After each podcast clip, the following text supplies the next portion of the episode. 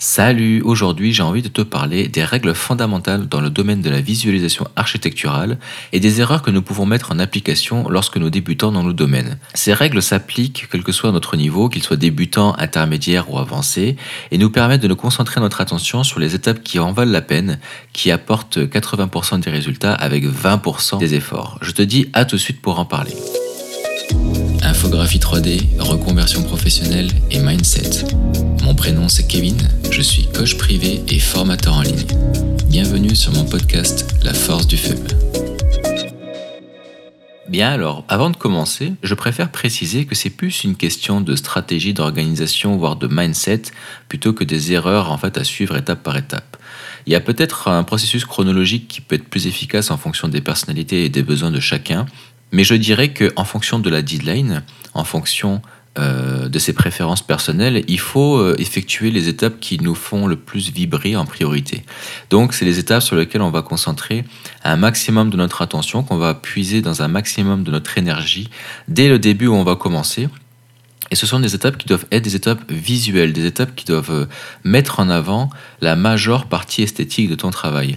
Donc je vais vraiment parler sur un point de vue graphique euh, parce que finalement, en fait, dans la visualisation architecturale, à l'heure d'aujourd'hui, ça va être la partie qu'on va mettre en avant en priorité.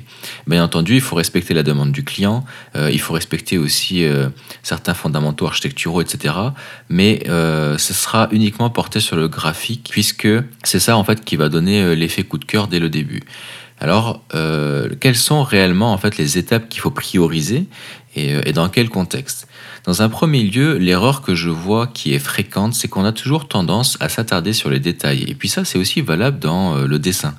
Souvent, euh, quand on va regarder un débutant dessiner, la première chose qu'il va faire, c'est qu'il va commencer par euh, s'attarder à faire un œil ou une bouche. Souvent, c'est les yeux. Et puis, il va commencer à prendre beaucoup de temps à effectuer la pupille, l'iris, etc., les cils. Finalement, en fait, quand on regarde son dessin dans son ensemble, euh, l'œil aura été vraiment travaillé, mais il va pas être forcément euh, cohérent et, en, corrélation, en harmonie avec le reste du dessin.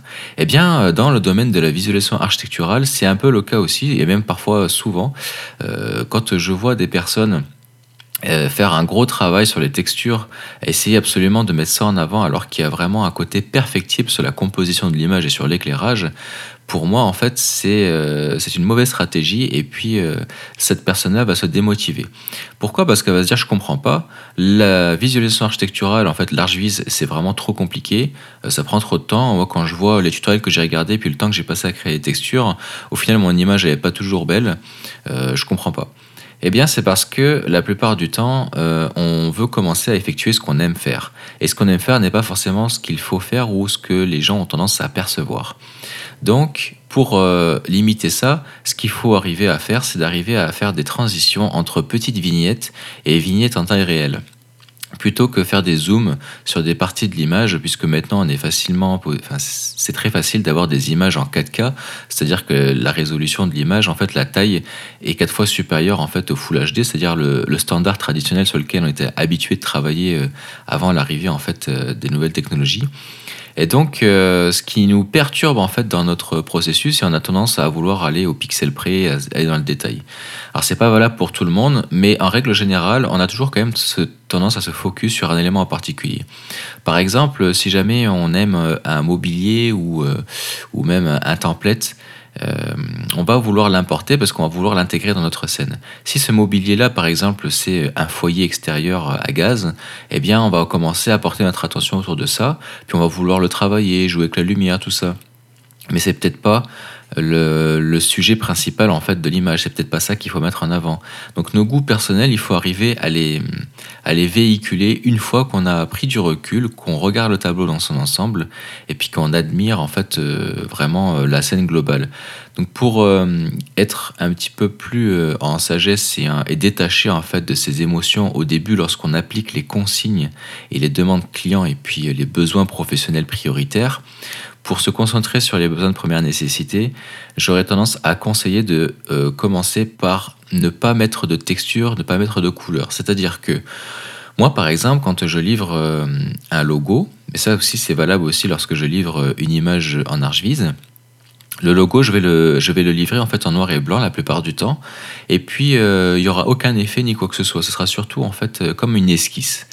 Et euh, donc, pour le domaine de la visualisation architecturale, je vais commencer à présenter une image qui va être un sketch.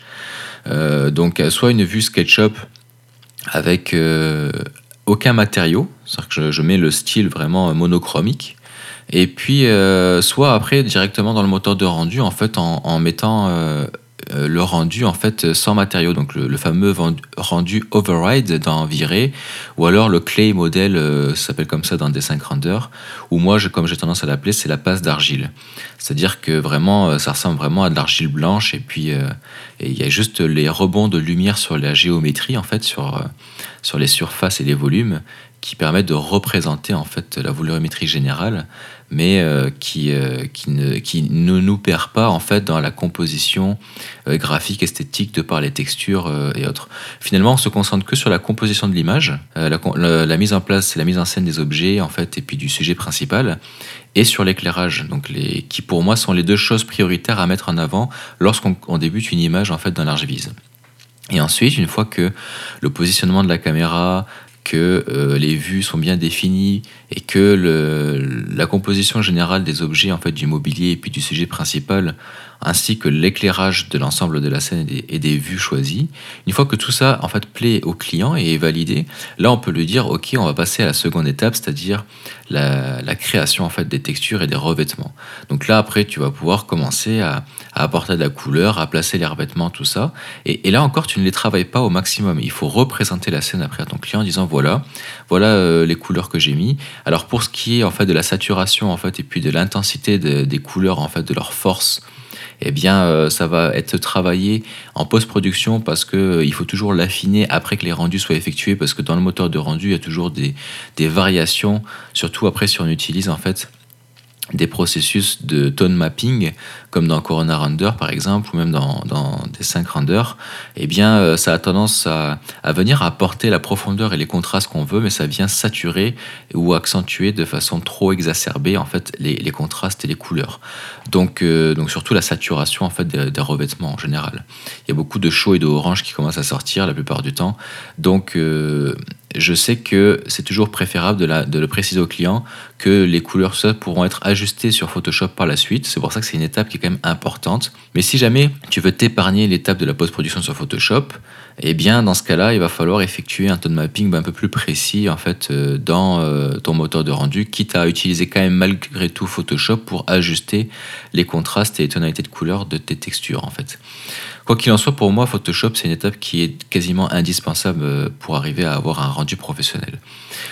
Mais euh, tout ça pour dire qu'au final, une fois que tu as présenté ça à ton client, c'est-à-dire première fois, euh, première image, première présentation en fait avec la passe d'argile, puis après seconde présentation avec l'ajout des textures, puis après en fait on lui dit voilà, à ce stade-là, je vais finir par exporter l'image si jamais tu me valides l'ensemble de la scène. On ajustera après les, teintes et les colorimétries sur Photoshop. Par contre, c'est maintenant qu'il faut me dire si tel euh, mur ne va pas, si telle chaise est à déplacer, si telle hauteur sous plafond est à moduler, si telle ou telle chose en fait est à, est à ajuster au niveau de la caméra. Parce qu'une fois que j'ai effectué les rendus, tout ce qui va être propre en fait, aux objets et tout ce qui va être propre à la couleur des objets, ça va pouvoir être modifié. Par contre, s'il y a un déplacement de caméra ou un déplacement d'un objet quelconque, là, pour le coup, ça nécessitera de refaire un rendu.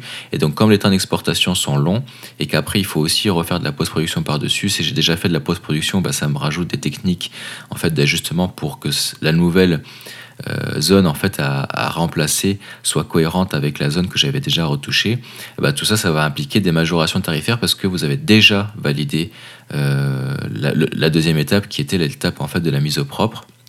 Donc pendant toute la première étape, moi ce que je dis c'est que ils ont des modifications illimitées, c'est-à-dire que c'est jusqu'à leur satisfaction. Seconde étape, en fait, on met au propre, c'est-à-dire qu'on met, euh, on, donne vie en apportant un peu plus de, décoration et puis de, de, texture, ce qui vient apporter en fait la chaleur et l'émotion dans la, dans la scène.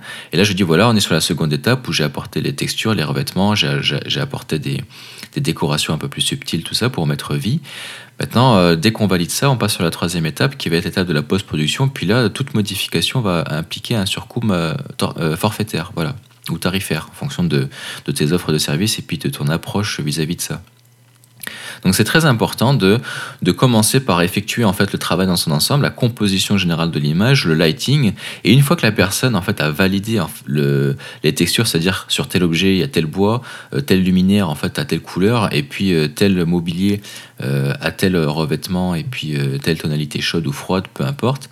Une fois que la, personne est contente en fait de la disposition des revêtements sur l'ensemble de la scène, là quand tu vas pour exporter, qu'elle elle valide l'exportation, une fois qu'elle a validé l'exportation, là, tu peux te faire plaisir sur les textures. Là, tu peux aller commencer à les travailler parce qu'elle les a toutes validées. Et après, sur Photoshop, tu peux encore les accentuer puis les sublimer si tu connais certaines euh, techniques pour le faire, pour aller venir chercher le détail et apporter un peu plus de réalisme dans ton image. Donc, euh, il faut vraiment pas faire l'inverse. On a toujours tendance au début à se concentrer sur les textures et puis à concentrer son, son plaisir sur les matériaux, mais euh, c'est vraiment la chose à faire en dernier. Pour moi, une image réussie dans le domaine de la visualisation architecturale, déjà, c'est une image qui sort bien en petite taille. C'est pour ça qu'au début, je te parlais de vignettes.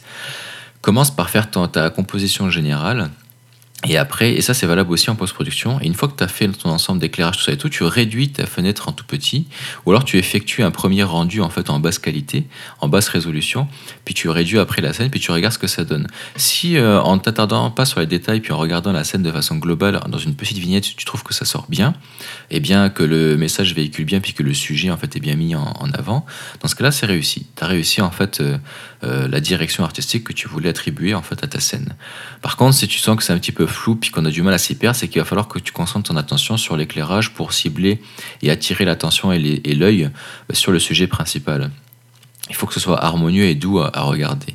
Même si euh, tu es quelqu'un qui a tendance à aimer les contrastes et puis à jouer avec les valeurs de masse, tu sais, entre le blanc et le noir, et puis faire éviter que ce soit trop ton sur ton et puis que tu aimes bien dissocier en fait les, volumes et les couleurs, ça n'empêche qu'il faut quand même arriver à harmoniser tout ça de par le fait d'attirer son attention sur le sujet principal parce que de toute façon, il y a, que ce soit dans l'archvise ou dans le dessin ou autre, euh, même dans la photographie, quand on photographie quelque chose, c'est pour mettre en avant un sujet. Si le sujet c'est le principal, c'est ta maison, eh bien il faut que en premier lieu en fait ce soit ça que notre œil euh, cible, même si tu as créé dans l'ensemble une composition végétale ou un aménagement paysager qui est euh, à mettre en avant également, ce n'est pas l'objectif principal. Si ton objectif principal c'est la maison, il faut que ce soit la maison euh, qui prédomine le reste de la scène. Par contre, si euh, ta maison elle est secondaire mais que tu veux mettre en avant l'aménagement paysager, par exemple d'une terrasse ou euh, une pergola avec une piscine parce que c'est ton métier, bah, dans ce cas-là, c'est ça que tu vas prioriser. Puis la maison en arrière, elle va peut-être même, elle peut même être floutée. Ça peut mettre un bokeh en fait, à une mise au point sur sur ton aménagement en fait environnemental. Donc ça, c'est vraiment quelque chose qu'il faut garder à l'esprit travailler de façon générale en premier lieu. Et c'est même quand on compose une musique, en fait, ou qu'on crée un dessin, c'est lorsqu'on a effectué déjà cinq minutes de notre travail qu'on a commencé à faire la majorité, la partie la plus importante de notre scène. D'où cette fameuse loi de Pareto sur les euh, concentre ton énergie sur les 20% d'efforts qui valent la peine et qui vont apporter les 80% des résultats. C'est vraiment quelque chose de, véridique. Ça s'applique sur bien des aspects euh, de notre euh, métier, puis dans notre vie aussi. Hein. Ça peut être dans l'organisation en fait, de, notre, de nos tâches journalières. Mais ça, ça fera l'objet d'un épisode à part entière. Lorsque tu as réussi en fait à placer tes éléments et puis à créer une composition d'image qui te plaît, si déjà tu trouves que c'est beau visuellement euh, avec ta passe d'argile, tu es certain que quand tu vas commencer à apporter plus de, d'éclairage euh, artificiel en appui derrière avec euh, des textures, etc., plus travaillées, tu es certain que ça va, ça va être efficace et ça va être professionnel, que, que la personne en fait, qui va regarder ton image ne sera pas indifférente. Puis c'est ça en fait l'objectif et le but final. Voilà. Écoute, ça m'intéresse d'avoir ton avis sur le sujet. Est-ce que toi, tu as une approche qui est différente de celle que je préconise euh, et que finalement, tu trouves que c'est tout aussi efficace? Je suis ouvert d'esprit et, preneur des conseils extérieurs, donc euh, n'hésite pas à m'en faire part. Auquel cas, si tu avais tendance à effectuer en fait les erreurs euh, que je mets en avant et à t'attarder sur le détail dès le début, tu peux aussi nous, faire des retours en fait d'expérience euh, directement en fait à la réponse en question à, aux, commentaires de cet épisode euh, afin que ça aide un maximum de personnes et puis que un maximum de personnes puissent s'identifier dans ton expérience. Voilà. Si tu découvres ma chaîne de podcast de façon générale, je t'invite à me laisser des étoiles. Ça m'aidera beaucoup à gagner en visibilité de par le fait que l'algorithme de l'émission radio me placera en avant vis-à-vis des autres émissions podcast sur le même sujet, sur la même thématique. Et donc je gagnerai en visibilité, ça me permettra d'aider un maximum de personnes à apporter d'autant plus de valeur comme je t'en apporte aujourd'hui. Voilà.